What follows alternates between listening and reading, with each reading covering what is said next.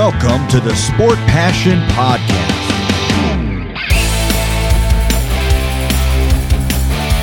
And here is your host, Lars Marendorf.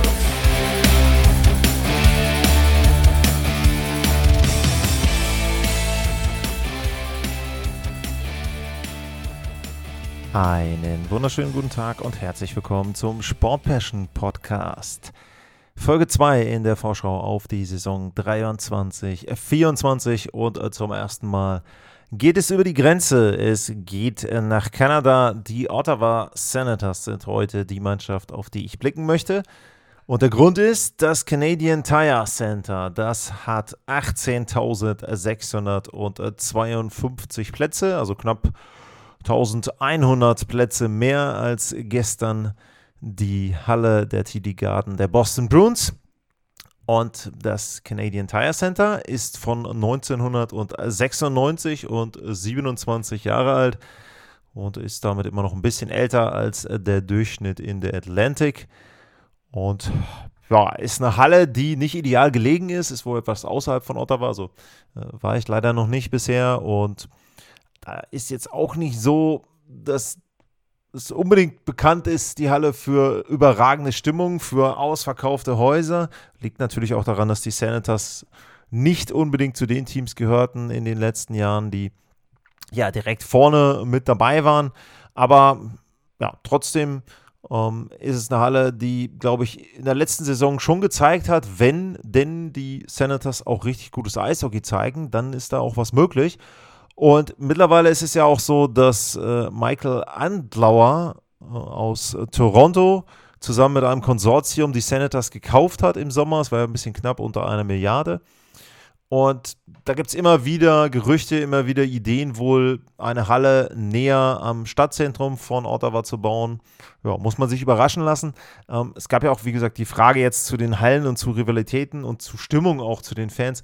Da muss ich ganz ehrlich sagen, da kann ich nicht wirklich viel zu sagen, außer dem, was man immer mal hört. Wie gesagt, Ottawa, bedingt durch die Lage, bedingt durch auch die nicht so erfolgreiche Zeit der Senators, war wohl das Canadian Tire Center in den letzten Jahren nicht unbedingt ein Quell der ja, leidenschaftlichen NHL-Fans, so will ich es mal formulieren. Was gibt es zum Thema Rivalitäten zu sagen? Es gab das Battle of Ontario. Ich sag es gab, weil die Serien fanden alle innerhalb von fünf Jahren statt. 2000, 2001, 2002 und 2004 gab es die Duelle mit den Toronto Maple Leafs. Alle vier Serien gingen dabei an die Maple Leafs. Also sehr einseitig dann vom Ergebnis her, aber das waren schon Duelle. Also wenn ihr da auch mal Zeit und Lust habt, also bei YouTube gibt es da schon einige Videos und es gab auch einige Hits. Das ist zum Beispiel auch etwas, ich vergesse es nicht, was Thema sein könnte für eine Sommerfolge im Hinblick auf die Rivalität dort, Battle of Ontario. Ja, die Montreal Canadiens sind vielleicht so ein natürlicher Rivale, weil auch die Nähe dann so ein bisschen gegeben ist. Stichwort Derby in Anführungsstrichen wie immer. Ähm, und die Buffalo Sabres auch, das ist auch nicht allzu weit weg. Und auch da gab es eine Phase, wo sich die beiden Teams zwischen 97 und 2007 viermal gesehen haben. Also auch da dann mit unterschiedlichem Ausgang. 2007 ja zum Beispiel dann die Teilnahme im Stanley Cup Final der Senators. Also das sind so, sage ich mal, Teams, die man vielleicht nennen kann, wenn man Rivalitäten anspricht. Wie war die letzte Saison? 39 Siege, 35 Niederlagen, achtmal den Extrapunkt geholt. Das waren 86 Punkte, gar nicht so schlecht für die Ottawa Senators. Und Platz 6 in der Atlantic, 6 Punkte hinter den Flora Panthers.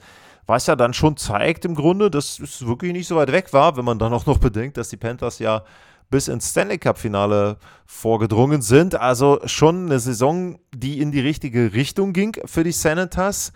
Und es war ja vor allem auch so, das hatte ich im letzten Jahr in der Vorschau gesagt, dass das Team einfach lange Zeit zumindest noch die Chance hatte auf die Playoffs. Es war relativ früh klar, da sind sie rausgerutscht, hatten auch zwischendrin eine Phase, die nicht so dolle war.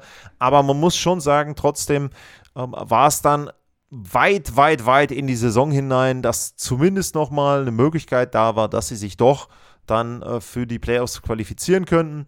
Ist am Ende nicht so gewesen, aber ich glaube trotzdem, ähm, ja, die Tendenz dort hat gestimmt bei den Ottawa Senators. Was gibt's zu sagen zu den Zahlen? Da will ich mal einmal hier auf die Senators gucken. Um, Corsi-Wert war Platz 12, also zeigt auch schon, dass sie in einem Team sind, was durchaus auch dann um, andere Mannschaften dominieren kann. Um, bei den Chancen war es dann eher so ein bisschen ausgeglichen. Da waren sie Platz 15, genau quasi Mittelfeld. zeigt aber dann eher vielleicht so ein bisschen, dass sie eben aus dieser Dominanz, die sie dann teilweise haben, nicht ganz die Torchancen generieren können. Zeigt vielleicht auch, dass sie hinten noch ein bisschen offen sind, dass auch die Defensive da an der einen oder anderen Stelle ähm, ja, nicht unbedingt so gut ist. Ähm, sie haben die meisten Strafzeiten gegen sich bekommen, wenn ich das äh, richtig sehe, mit 827. Das ist natürlich etwas, was sich ändern muss. Sie haben allerdings auch die meisten Strafzeiten gegen sich gezogen mit 862. Also die Spiele der Ottawa Senators waren tatsächlich Spiele, die relativ viele Strafzeiten äh, involviert haben.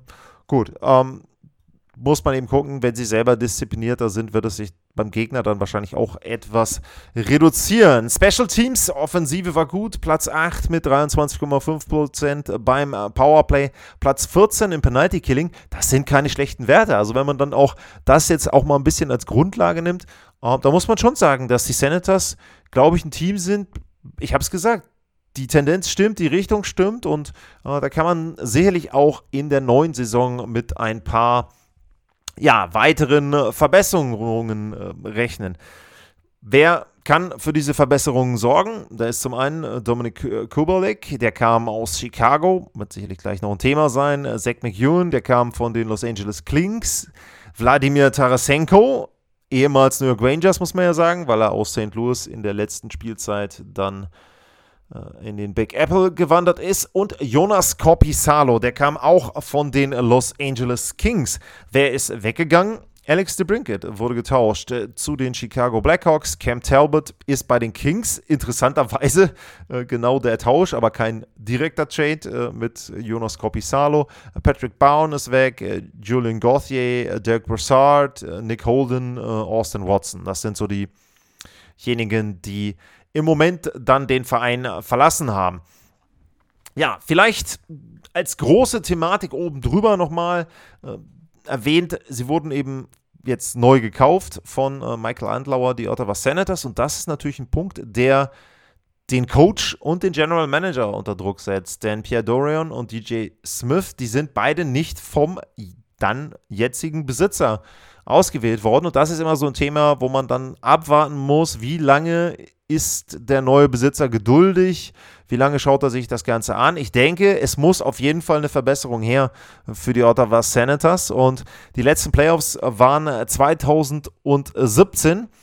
Und das Problem, was die Senators vielleicht auch seitdem hatten, war, dass sie nicht unbedingt die besten Torhüter hatten. Craig Anderson, Philipp Gustafsson, Matt Murray, Anton Forsberg, der sich ja letztes Jahr dann schwer verletzt hat, hoffentlich dann auch jetzt bald wieder zurückkommt und Cam Talbot. Das sind diejenigen, die unter anderem dort im Tor gestanden haben für, für die Ottawa Senators. Und jetzt haben sie sich Jonas Kopisalo äh, geholt. Und man muss jetzt sagen, naja, er kam ja von den Blue Jackets dann nach Los Angeles und bei den Blue Jackets, die hatten ja wirklich eine sehr, sehr durchwachsene Saison, aber irgendwann war so ein Zeitpunkt, ab dem Jonas Kopisalo richtig gut gespielt hat. Und wenn man weiß, dass die Blue Jackets in der letzten Spitze wirklich, wirklich schlecht waren und dann aber hört, dass Corpi Salo einen Rekord hatte von 18, 14 und 4, Gegentorschnitt von 2,87, Fangquote 91,5, ein Shutout in 39 Spielen, insgesamt bei 37 Starts dann. Also, das sind keine schlechten Zahlen. Und wenn man dann eben hört, bei den Kings war 7,31, 2,13 der Gegentorschnitt und 92,1 die Fangquote, auch wieder ein Shootout in 11 regulären Spiel, äh, Regular Season Games. Also das sind Zahlen, die lassen durchaus hoffen für die Ottawa Senators. Ich habe den Vertrag ein bisschen kritisiert. Ich habe auch, glaube ich, gesagt, dass er mir zu lang ist. Ähm, der Vertrag von Corpisalo, ja, aber das heißt ja trotzdem nicht, dass er im nächsten Jahr dann helfen kann. Und ich glaube, das Wichtige wird erstmal sein in der regulären Saison. Jetzt wird der eine oder andere von euch natürlich sagen, ja, Corpisalo war aber auch derjenige, der dann gegen Edmonton irgendwann so ein bisschen siebartig agiert hat richtig. Aber ich sag mal so, die Ottawa Senators würden, glaube ich, jetzt schon unterschreiben, wenn man ihnen sagt, pass mal auf, ihr kommt in die Playoffs, ihr gewinnt da zwei Spiele. Ich glaube, das wäre schon mal eine richtig gute Spielzeit dann am Ende für die Ottawa Senators. Dementsprechend, wenn Corpi Salo in der regulären Saison ähnliche Zahlen abliefert, wie er das in der letzten Spielzeit gemacht hat, dann glaube ich schon, äh, dass sie da zufrieden sind.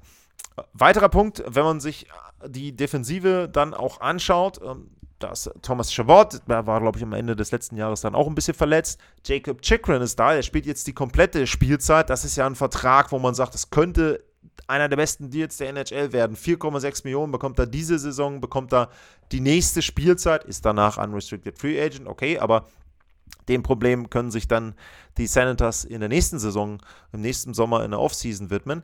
Aber Chikrin, zwei komplette Spielzeiten, jetzt auch vor allem von Anfang an mit dabei. Er ist hoffentlich jetzt richtig gesund. Das war er im letzten Jahr in Arizona auch nicht. Kann direkt sich mit dem Team einspielen. Also, das ist okay. Mit äh, Thomas Chabot zusammen, glaube ich, zwei gute, gute Verteidiger, wie gesagt, auch vom Alter her 25, 26 passt richtig gut rein da, die Altersstruktur. Ähm, Artem Zub, ja, als dritter Verteidiger jetzt auch vom Gehalt her dahinter, okay.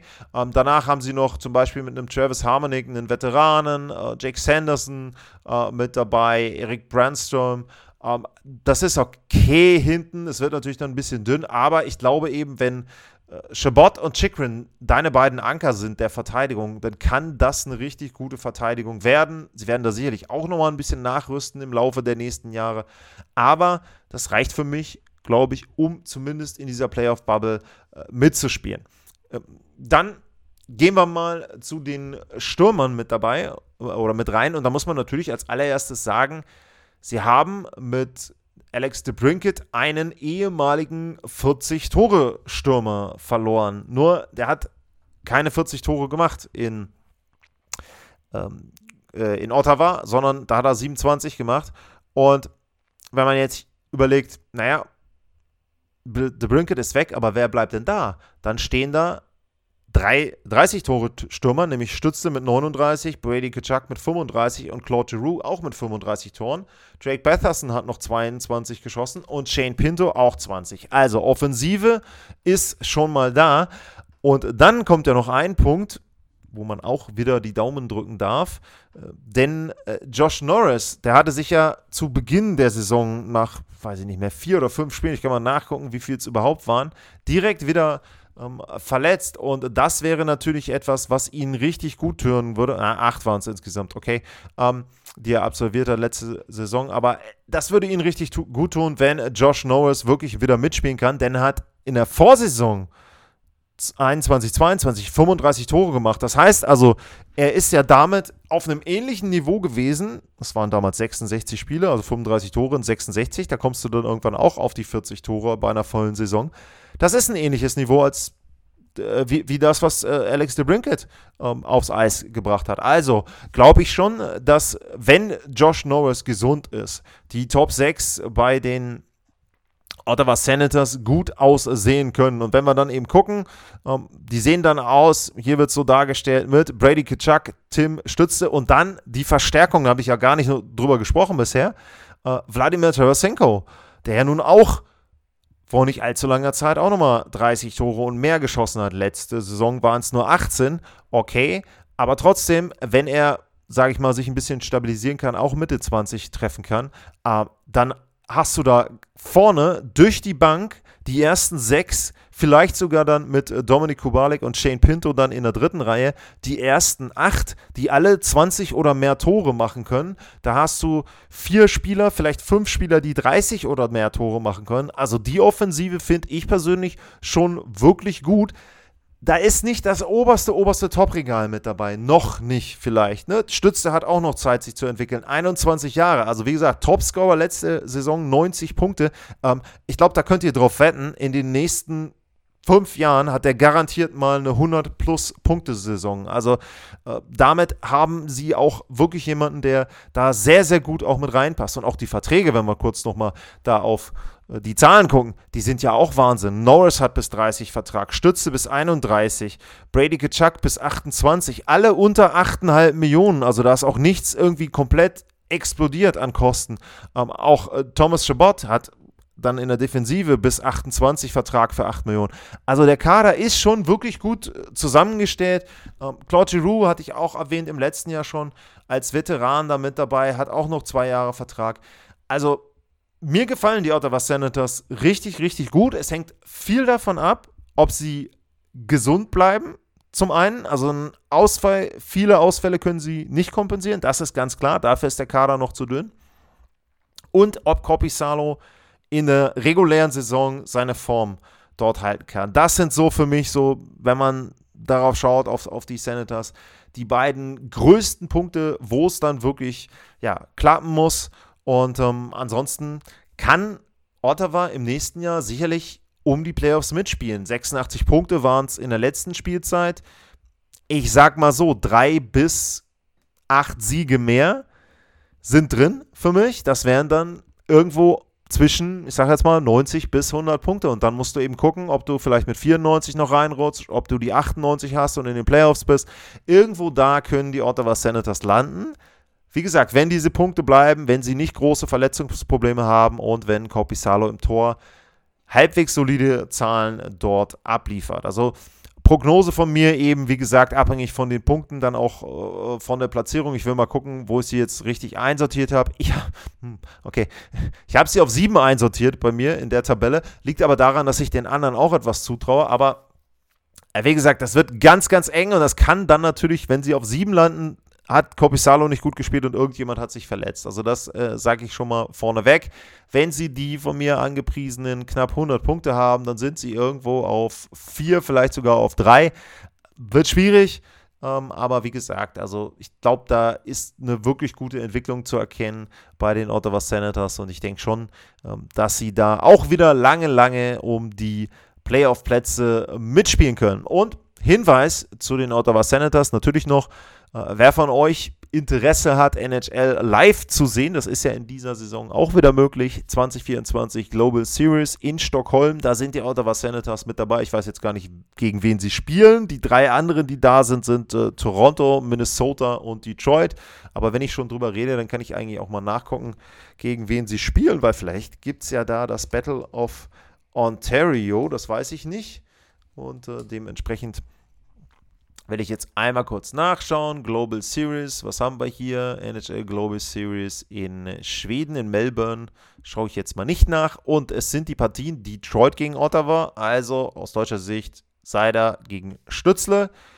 Und dann Minnesota gegen Ottawa, also kein Battle of Ontario, warum auch immer. Okay, aber das sind die beiden Partien, wo ihr die Ottawa Senators sehen könnt. Interessanterweise übrigens sind ja drei Teams, die bei der Global Series spielen in der Atlantic, genau die Division, äh, mit der ich jetzt angefangen habe bei den Vorschau-Sendungen. Auch das sicherlich gewisser Art und Weise Zufall, aber eben dann vielleicht zumindest so ein bisschen Rivalität Detroit gegen Ottawa kann auch dann schon ein bisschen richtungsweisend sein. Im November, da ist knapp ein Monat rum in der Saison, also da sollten die Teams schon ungefähr wissen, in welche Richtung das denn geht.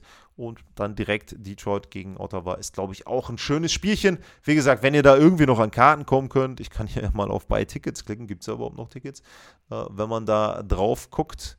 Uh, Sök ja, okay, das kann heißen, uh, das ist ausverkauft, ist keine Ahnung. So viel Schwedisch kann ich nicht.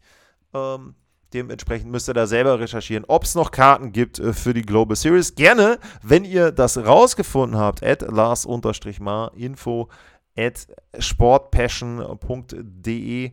Das sind die beiden Wege, auf denen ihr mich äh, kontaktieren könnt. Und ansonsten nochmal der Hinweis, steadyhq.com slash sportpassion, da könnt ihr den Podcast unterstützen.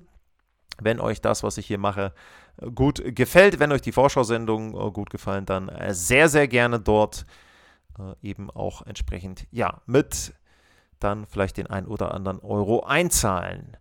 So, jetzt gucke ich nochmal auf meine Notizen. Habe ich etwas vergessen bei den Senators? Wie gesagt, gute Grundlagen sind da. Torhüterposition wichtig. Verteidigung, na, noch ein bisschen so ein Fragezeichen. Offensive, Stürmer, Sturmreihen finde ich wirklich gut, interessant, schnell, mit Erfahrung aber auch mit dabei. Also ein Team, was ich mir letzte Saison schon gerne angeschaut habe und in dieser Spielzeit äh, kann das dann sicherlich auch der Fall sein. Also, ja, Ottawa Senators sehr, sehr interessant. Und damit schaue ich dann mal hier auf meine kleine Übersicht, mit welchem Team es denn morgen weitergeht. Und wie ihr wisst, ist das Ganze ja abhängig davon, wie groß die Halle ist, also immer innerhalb der Division. Und die nächstgrößere Halle, ungefähr 400 Plätze mehr als das Canadian Tire Center. Das ist das KeyBank Center. Das steht in Buffalo und damit geht es morgen mit den Buffalo Sabres weiter in der Vorschau auf die Saison 2023-2024 in der National Hockey League.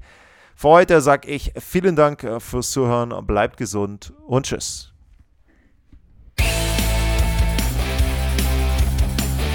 Sportliche Grüße. Das war's, euer Lars.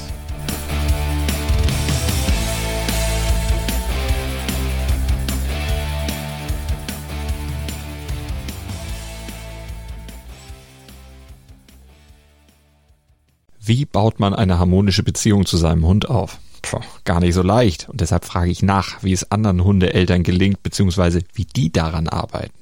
Bei Iswas Dog reden wir dann drüber. Alle 14 Tage neu mit mir, Malte Asmus und unserer Expertin für eine harmonische Mensch-Hund-Beziehung, Melanie Lippisch. Iswas Dog mit Malte Asmus. Überall, wo es Podcasts gibt.